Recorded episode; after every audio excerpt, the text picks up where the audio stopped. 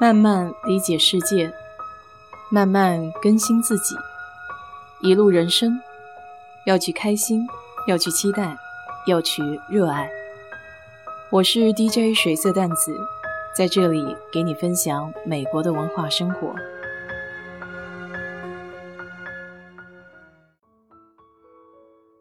今天早上起来，十来度的天气让热浪久久的休斯顿出现秋意。这样的气候真是应了“秋高气爽”这四个字，心境也随之开阔起来。我顺便纠正一下，直播里提到的植物不叫龟背树，而是龟背竹。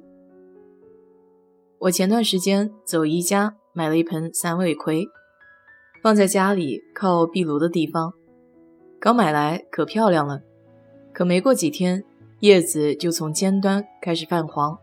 显出干枯的征兆，我想是不是因为家里的空气流通不如外面的好，于是就将散尾葵移植到了院子里的大树下。查了一下，它其实不需要太多的阳光直射。结果还没到第二天，小松鼠就把叶子给咬断了。这散尾葵要是在家里，可能活的时间还稍微长一点。据说。这种植物喜欢酸性的土壤，所以用黄豆沤水浇灌比较好。散尾葵空出来的壁炉处总觉得空荡荡的，这不周末正好遇到龟背族降价，赶紧买了一盆回来。龟背族长得比较开，叶子大大绿绿的，放在家里看着很是养眼，在超市。挑选龟背族的时候还费了点功夫，因为它们大多叶子长得比较大，长得比较开，根部的位置也不正，所以有不少盆看起来歪歪扭扭的，有的是一边倒，有的是纵横交错，总之造型稍显怪异。我从仅剩的十盆矮子里拔将军找了一盆比其他看起来端正一些。而且新长的叶子多点儿的龟背竹这个物种原产于墨西哥，后来被其他热带地区引种培育。它不耐寒，喜欢阴凉的地方。不过它可以吸二氧化碳，所以是室内植物的佳选。龟背竹的叶子还会开孔，俗称开背，其中也分很多类别，最常见的。就是叶片翠绿，叶面反光有皮革感，我买的就是这种。还有叫仙洞龟背竹的，它的叶子不反光，是长条形状，叶面上有许多沿着叶子纹理开的闭口洞，这种就比较适合做小盆景，放在书桌上蛮合适的。还有一种叫洒金龟背竹。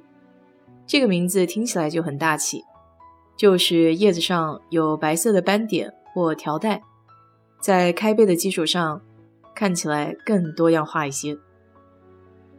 那为什么龟背竹的叶子上会长小洞洞呢？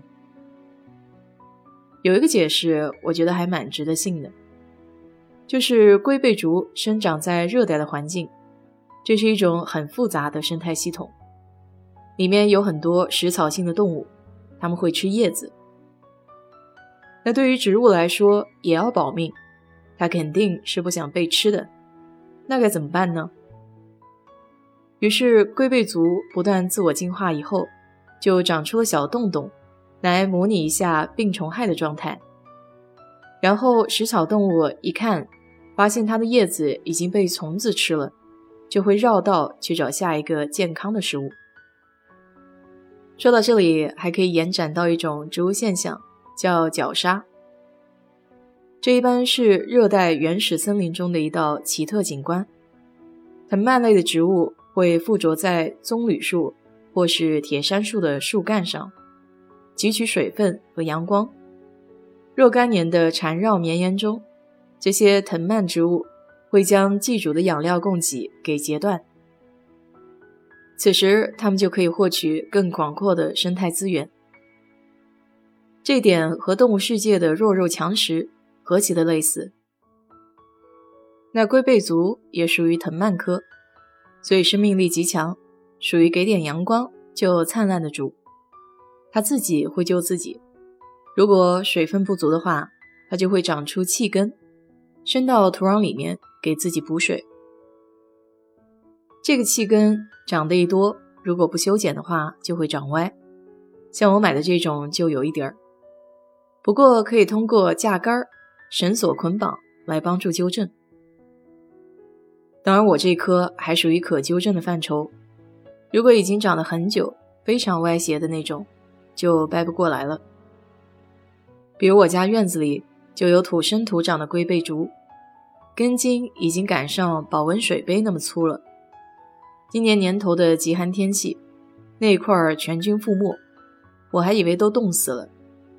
结果回暖以后，居然从底下又冒出了小芽，不得不佩服这顽强的劲儿。自己买了龟背竹，我才想着去看这花语。虽然龟背竹不是花，但人为给的这些定义作为自我娱乐还是有点意思的。既然叫龟背竹，理所当然和健康长寿是有关系的。除此之外，风水上它还有招财的说法。我这一看来劲了，最近得花好多钱修房子，我正愁怎么才能让自己财源滚滚呢。随手查了一下。这摆放的位置很有讲究，得把龟背竹放在财位上才能旺。那这个财位又在哪里呢？简单来说，就是入门以后客厅里正对着门口对角线的两个角落。这两个地方，一块儿是厨房吃早饭的地儿，一块儿是边角，照不到阳光，看起来都不是很合适。所以我想还是算了吧，放壁炉边就好了。我觉得哪里看着养眼，哪里就应该旺。你说是不是？好了，今天就给你聊到这里。如果你也想养室内植物的话，我觉得龟背竹不错，推荐给你。谢谢收听。